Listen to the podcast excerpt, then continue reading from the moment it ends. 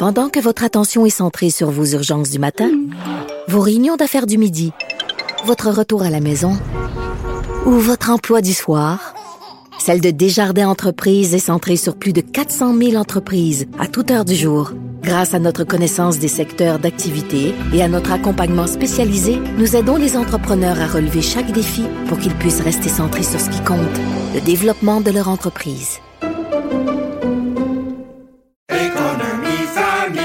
Ici Ricardo. Et Émilie, marchand d'IGA. On a envie de vous inspirer à bien manger. À moins de 5 la portion. Suffit de repérer les produits valeurs sûres et de les cuisiner avec une de nos recettes. Les valeurs sûres, c'est bien pensé, hein? Bien sûr! Détails sur IGA.net. Emmanuel Latraverse. J'ai pas de problème philosophique avec ça. Mario Dumont. Est-ce que je peux me permettre une autre réflexion? La rencontre. Ça passe comme une lettre à la poste. Il se retrouve à enfoncer des portes ouvertes. Là. La rencontre, la traverse, Dumont. Emmanuel Latraverse se joint Mario Dumont et moi. Bonjour Emmanuel. Bonjour. Bonjour. Euh, point de presse important aujourd'hui Justin Trudeau et Christopher Freeland sur la situation de la vaccination obligatoire. Euh, train, avion, les employés fédéraux, quelques exemptions, mais ça va être très difficile de les avoir. Euh, Qu'est-ce que vous avez pensé de cette annonce-là? Est-ce que c'est solide de la part du gouvernement fédéral? C'est assez solide. C'est sûr que le gouvernement, pour gagner l'adhésion des syndicats dans cette démarche-là et pour, euh, et, pour maximiser ses chances de gagner les recours inévitables devant les tribunaux, va pas comme fait pas comme au Québec où on demande aux employés de déposer leur preuve vaccinale, là, de montrer le papier. Là. On procède en demandant aux employés de signer une attestation promettant qu'ils sont bel et bien vaccinés. Euh, c'est intéressant parce qu'il y a une arme à double tranchant là-dedans. Moi, je trouve pour le. C'est sûr que la majorité des gens qui nous écoutent vont dire ben là, c'est facile, le monde a juste à mentir. Ceci étant dit, comme le gouvernement passe par son code de déontologie, passe par son code d'éthique de la fonction publique, quelqu'un qui mentirait serait susceptible d'être congédié. Alors, c'est comme un processus en deux étapes que met le gouvernement. Il envoie le signal, tout le monde, les amis, vous devez être vaccinés. On vous croit sur parole et ce sera à chaque ministère de faire les vérifications. Ce qui est remarquable, c'est que ça touche tout le monde. Ça touche même les gens qui sont en télétravail et qui ne sont pas en contact avec personne. Pourquoi? Parce que le gouvernement veut se donner le levier moral de pouvoir faire pression après ça sur les provinces et les autres secteurs de la société pour agir. Mais ça va loin. On se comprend que c'est si on compare avec Québec où là on s'est dit bon le secteur de la santé euh, c'est le secteur névralgique. Peut-être qu'on ira plus loin avec quelques autres secteurs euh, et les garderies ou des vraiment des gens qui sont avec en, contact direct avec des clientèles avec de la population les enseignants aussi ça pourrait être le cas. Mais dans le cas du fédéral ça va très loin.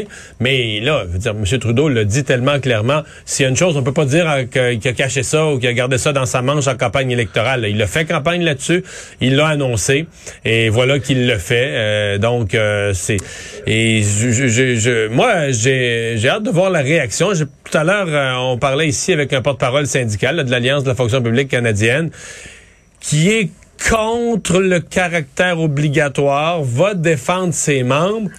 Mais on n'est pas du tout, du tout à l'étape de faire des manifestations puis un combat, mais vraiment pas là. Mais euh, la question des ouais, exemptions là, euh, je vous demande euh, l'exemption religieuse, exemption médicale, on comprend que c'est très rare. Faudra présenter euh, des, des, des, preuves, je suppose. Exemption religieuse là, euh, qu'est-ce qu'est-ce qu'on va Ben, présenter comme croyance? religieuse, Ben, je sais pas, peut-être qu'une secte euh, alpha, bêta, gamma, euh, cachée quelque part dans le bois, là, qui est contre, mais la réalité, c'est qu'à partir du moment, non, mais je fais pas des blagues, parce que les exemptions rel- religieuses doivent être interprétées en fonction de la loi sur les droits de la personne, le Canadian Human Rights Code. Alors, à partir du moment où les grandes religions, là, euh, bon, euh, catholiques, euh, juives, musulmanes, etc., au Canada, encouragent la vaccination, ben moi, je- tu peux plus lever ta main et dire, ben moi, euh, pour des motifs religieux, je veux pas me faire vacciner.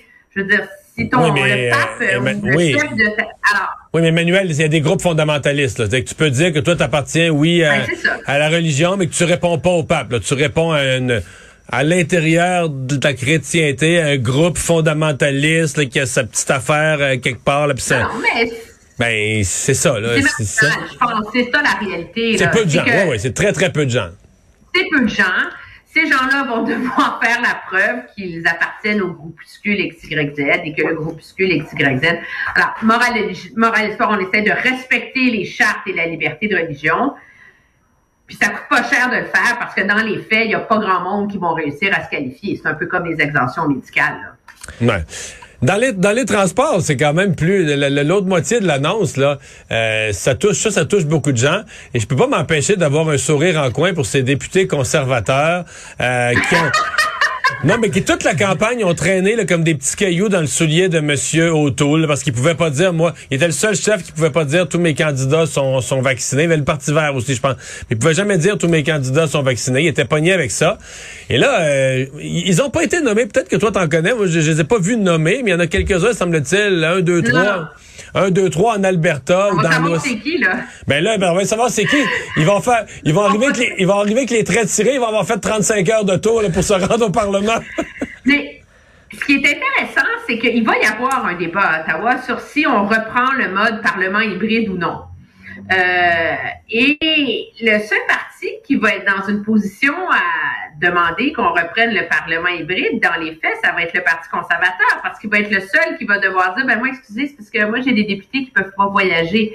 Alors, est-ce que pour 4, 5, mettons 10, là, je sais pas, il y en a combien, députés qui sont dans une position où ils peuvent prendre ni le train ni l'avion, il faudrait chambouler tout le mode de fonctionnement de notre démocratie à la Chambre des communes. Ça va soulever des débats assez inconfortables, je pense, pour le Parti conservateur dans les prochaines semaines. Mmh. Euh, je me suis posé des questions. Je suis vraiment curieux, euh, Emmanuel, t'entendre là-dessus sur la présence de Mme Freeland. Là, je suis plus dans le contenu du tout de la conférence de presse. Je suis vraiment dans la, forme. Moi, on n'a pas de précédent d'une M. Trudeau a fait une multitude de conférences de presse depuis le début de la pandémie. Euh, là aujourd'hui, c'est Christopher Freeland qui ouvre la conférence de presse. C'est elle qui fait l'annonce. C'est elle qui a fait l'annonce. Quand, mais quand elle a fini de parler, l'annonce était faite. M. Trudeau a amené des compléments, a commenté, a expliqué le pourquoi, son leadership et tout ça, mais l'annonce était faite. Elle a répondu à un certain nombre de questions des journalistes, même parfois amenant des, des précisions. Le premier ministre avait parlé, puis elle a amené un complément de réponse qui était assez exceptionnel. Moi, je note ça comme n'étant pas banal. Je ne sais pas laquelle de trois réponses est la bonne. Est-ce qu'on décide de faire un tandem que M. Trudeau, on veut changer l'image de son gouvernement ou de la tête de son gouvernement en faisant une espèce de tandem, genre quasiment comme Québec solidaire? Est-ce que M. Trudeau va vraiment mal, est démotivé, est affecté par le résultat de l'élection, son voyage à Tofino, tout ce qui s'est dit, on avait besoin de le renchausser, de recréer de la bonne humeur dans le point de presse en le mettant quelqu'un avec lui dans le point de presse? Ou est-ce qu'il est carrément en train de passer la main, là? Est-ce qu'il est, est, tanné, puis il se prépare, il, il, prend le chemin de la sortie, puis il passe la main à Mme Freeland? Mais il me semble qu'il est arrivé quelque chose aujourd'hui. Il me semble que c'est pas banal parce que c'est une première. Non, puis on s'entend, elle n'avait pas d'affaires là. Moi, je veux bien, elle est vice-première ministre, très bien. Elle, est ministre des Finances, là. Je veux dire, elle n'avait pas d'affaires là, mais elle n'avait pas plus d'affaires là la semaine dernière, quand M. Trudeau a fait son fameux point de presse, après avoir visité une clinique de vaccination où, euh, bon, on l'a mis là, elle, parce que supposément qu'on confirmait qu'elle restait vice-première ministre, là.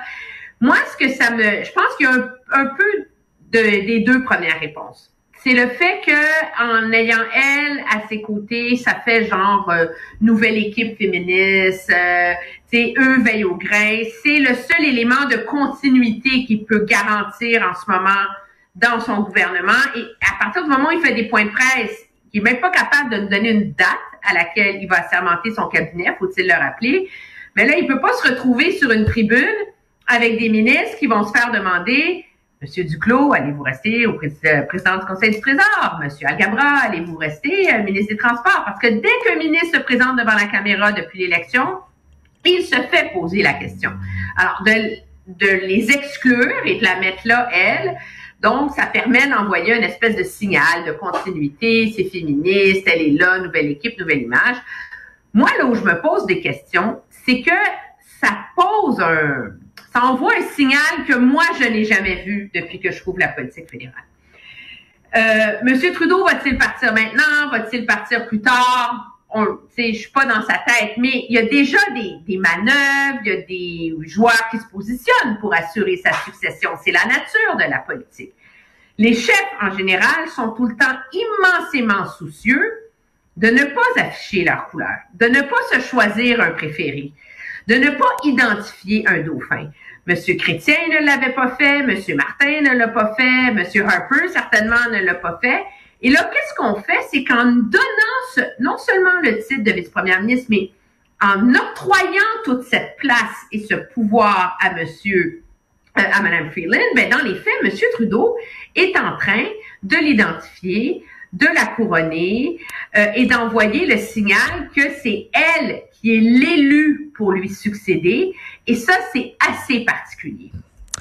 Revenons à la vaccination, mais cette fois au Québec, Emmanuel et Mario, parce qu'on arrive tranquillement au 15 octobre et euh, bon, date euh, limite pour la vaccination dans le milieu de la santé. Là, les syndicats ont fait front commun avec le Parti québécois ce matin pour demander à ce qu'on repousse cette date-là. Euh, le gouvernement tient tête, dit non, ça va être encore le 15 octobre.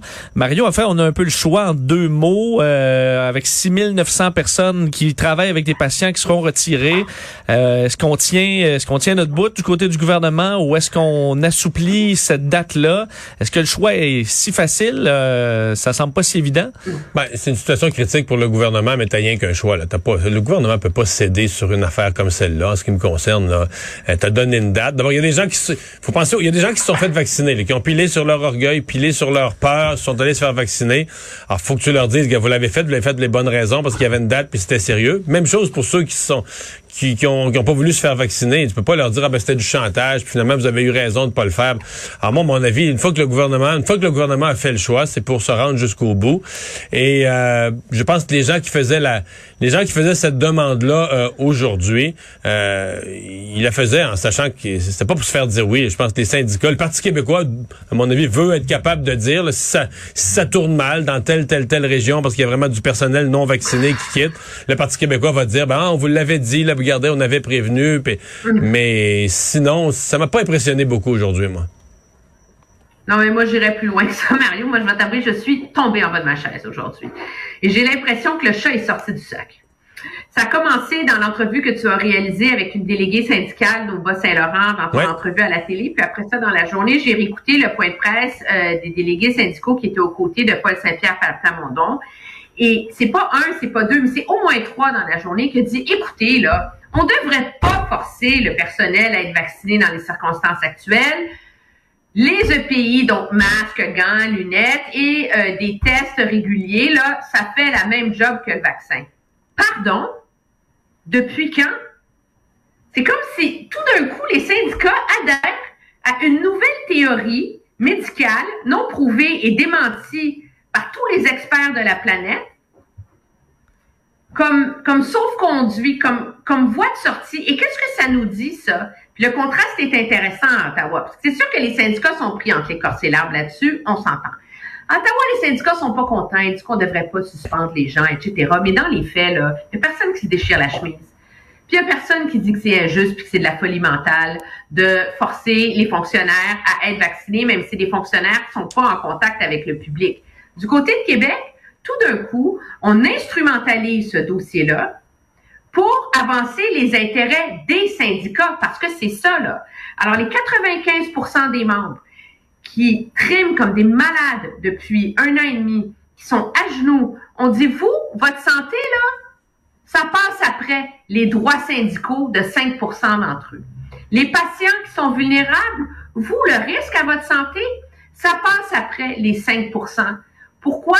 Parce que les syndicats défendent leur intérêt de mener ce genre de bataille-là jusqu'au bout. Je trouve ça indéfendable de leur part aujourd'hui, surtout à partir du moment où ils cadrent ça dans un argument que de porter un masque puis de se faire tester, c'est la même chose que d'être vacciné. Écoute, là, ça se peut pas, là. Merci, Emmanuel. À demain. Très bien, au revoir.